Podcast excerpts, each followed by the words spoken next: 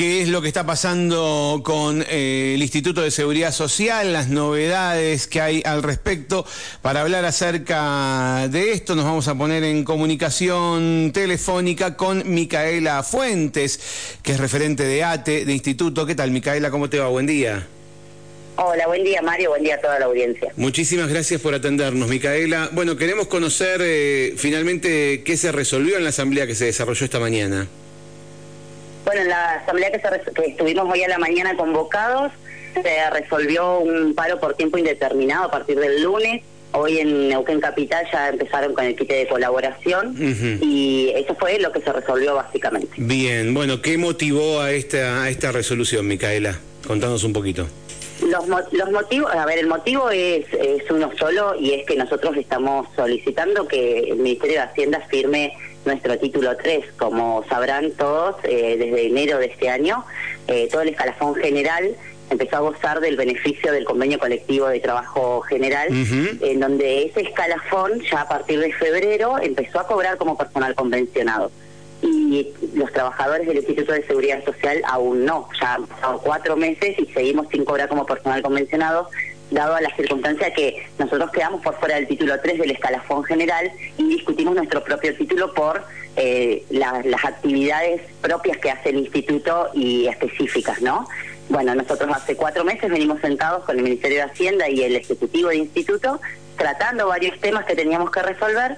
En el día de ayer teníamos la última reunión, era lo que habíamos quedado en la reunión anterior, y ya iban a traer firmado ese título 3. La realidad es que el Ejecutivo del Instituto se presentó con todo lo que ya se había trabajado, el Ministerio de Hacienda no se presentó. Entonces, a raíz de eso, bueno, hoy realizamos la asamblea para poder contarle a todos los trabajadores y las trabajadoras del Instituto eh, lo que había pasado y que, bueno, estamos sin ningún tipo de, respuesta. O sea que eh, el convenio colectivo se, se aplicó en un montón de sectores de la planta del Estado, pero en este caso no todavía no se puso en práctica. Exacto, en todo el escalafón general, todos los, trabajadores y trabajadoras que no estaban gozando de un convenio colectivo de trabajo empezaron a gozarlo a partir del 1 de enero, excepto los trabajadores de instituto. Em, ¿Cómo, digamos, cómo, ¿Cómo se resuelve este conflicto? ¿Directamente con, con la puesta en práctica o con, con un compromiso? No, no, lo, lo, que se resolvió hoy en la asamblea, porque, a ver, eh, Mario, para contarte un poco, hace un mes y medio que nos vienen diciendo, sí, está todo bien, sí, hay voluntad, sí, la realidad es que la firma no aparece, siempre ponen un palo en la rueda, se quiere decir, y, bueno, nosotros hemos tenido algunas medidas por ciertas cuestiones y las levantábamos con eh, el compromiso de que vinieran a firmar. Bueno, la realidad es que eso no está pasando. Los trabajadores hoy en la Asamblea resolvieron y nos mandataron de que hasta que eso no esté firmado y nosotros no bajemos con el título 3 firmado en mano, el paro no se va a levantar. Bien, ¿qué significa un paro de instituto? Contanos un poquito de qué manera afecta el funcionamiento bueno, al afiliado en sí. Y al afiliado le va, le va a afectar a ver todas las delegaciones de institutos, farmacias, hoteles que tenemos y acá en sede central los trabajadores están organizados en sindicato, en el sindicato, entonces lo que hacen es bajar a la medida que se haga, si es un kit de colaboración, si es un paro, si, siempre las medidas o manifestaciones se hacen en las puertas del instituto. Y la realidad es que si bien se puede entrar, se puede salir, eh, los trabajadores y las trabajadoras están en las puertas y no están en su lugar de trabajo, entonces manifestándose, ¿no? entonces eh, el servicio se ve afectado directamente, excepto, por supuesto, las guardias mínimas que tiene que haber en cada sector de instituto y que eso eh, es indiscutible. Cuando decís farmacia, ¿hablas de las farmacias propias de instituto o también todo lo que es atención por, en farmacias particulares a través de la obra social? No, solamente farmacias propias de instituto. Ajá, bien. ¿Y lo que es la prestación médica de quienes, quienes son prestadores de institutos, profesionales prestadores de instituto, pueden seguir o el sistema no les permite eh, eh, trabajar con la obra social? ellos pueden seguir trabajando sin ningún problema porque el sistema cuando pasan la tarjeta o, trabajan desde la aplicación de instituto, lo que hace básicamente el sistema es presentarle todos los datos de esa afiliado o afiliada que se va a atender y ellos lo que cargan es la prestación.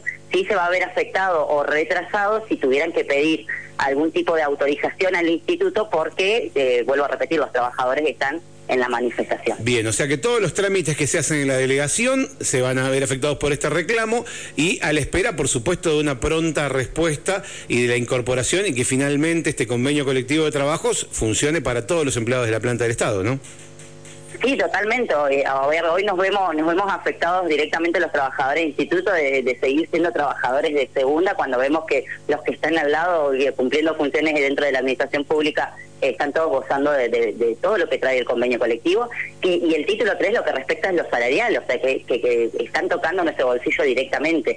Y después contarte otra cosa, Mario, ahora que, lo trajiste a colación, el tema de los prestadores. Nosotros tenemos eh, auditores médicos acá dentro del instituto que hoy están bajo la figura de contrato administrativo.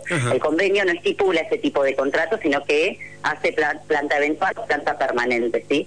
Nosotras habíamos charlado en esa mesa también de que cerrado el título 3, a ese personal que está hoy, eh, auditores médicos, en su gran mayoría, están hoy como contrato administrativo, pasarlos a una planta eventual y que también empiecen a cobrar como convencionados, porque hoy no cobran tampoco como convencionados, eh, entonces que se están viendo afectados, digamos, las fechas de vencimiento de esos contratos y no se les puede hacer una prórroga porque el convenio propio no lo permite. Entonces, también estamos ante el riesgo eso de que los auditores médicos dejen de estar en el instituto porque no pueden seguir prestando funciones.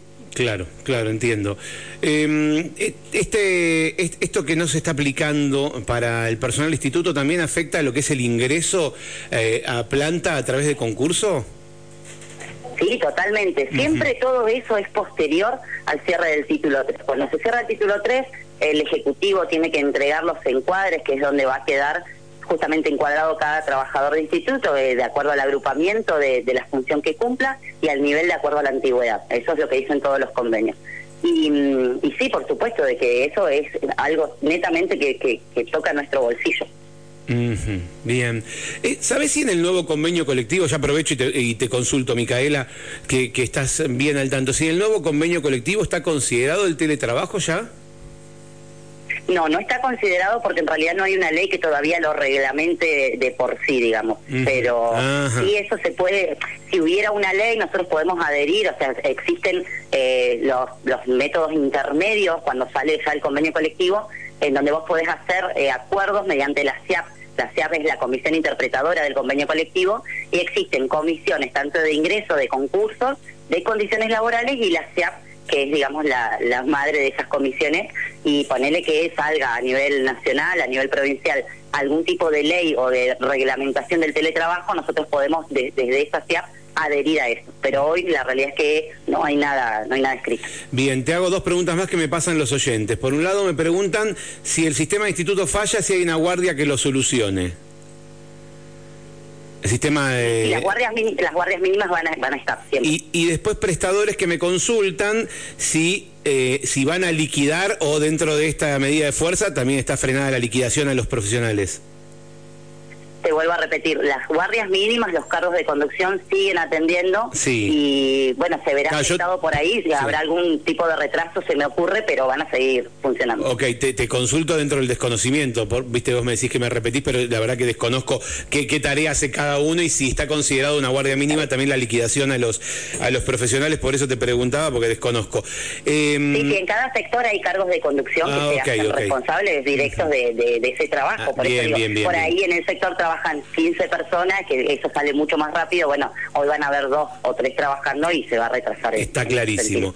Y lo importante es el reclamo, en realidad, bueno, todo es importante, por supuesto, porque cada uno le afecta eh, lo suyo, pero, pero todo esto tiene que ver con un reclamo eh, y, esperan a través de esta medida de fuerza a ver si, si encuentran una solución inmediata. En estas horas, desde que ayer se conoció esta posible eh, medida, desde que ayer se conoció la Asamblea, no hubo ninguna comunicación no, ninguna comunicación para nada. Bien, bien. Bueno, vamos a quedar atentos a, las novedades. Ojalá que tengan respuesta pronto. Te agradezco muchísimo, Micaela, por estos minutitos. Muchas gracias a vos, María. Hasta Hasta cualquier momento. Bueno, allí la escuchaste a Micaela Fuentes, es eh, referente de ATE en Instituto de Seguridad Social del Neuquén, en Neuquén Capital. Tuvieron una asamblea hasta hace un ratito nada más y finalmente decidieron quite de colaboración para hoy y declarar el paro, la medida de fuerza para el lunes, esperando que, eh, bueno, que, que, los incorporen tal como a toda la planta del Estado al convenio colectivo de trabajo. Dio los detalles recién al aire. 11 de la mañana, 27 minutos. Va a haber afectado entonces el servicio de atención directa al, al afiliado en las delegaciones, en el hotel y en la farmacia del Instituto de Seguridad Social en toda la provincia de Neuquén. Yo hablaba específicamente de San Martín, pero de toda la provincia del Neuquén, como decía, con guardias mínimas eh, atendidas por la conducción, eh, quienes no se adhieran a la medida de fuerza. Mm, bien, me dicen, por acá me cuentan que en UPCN están manifestando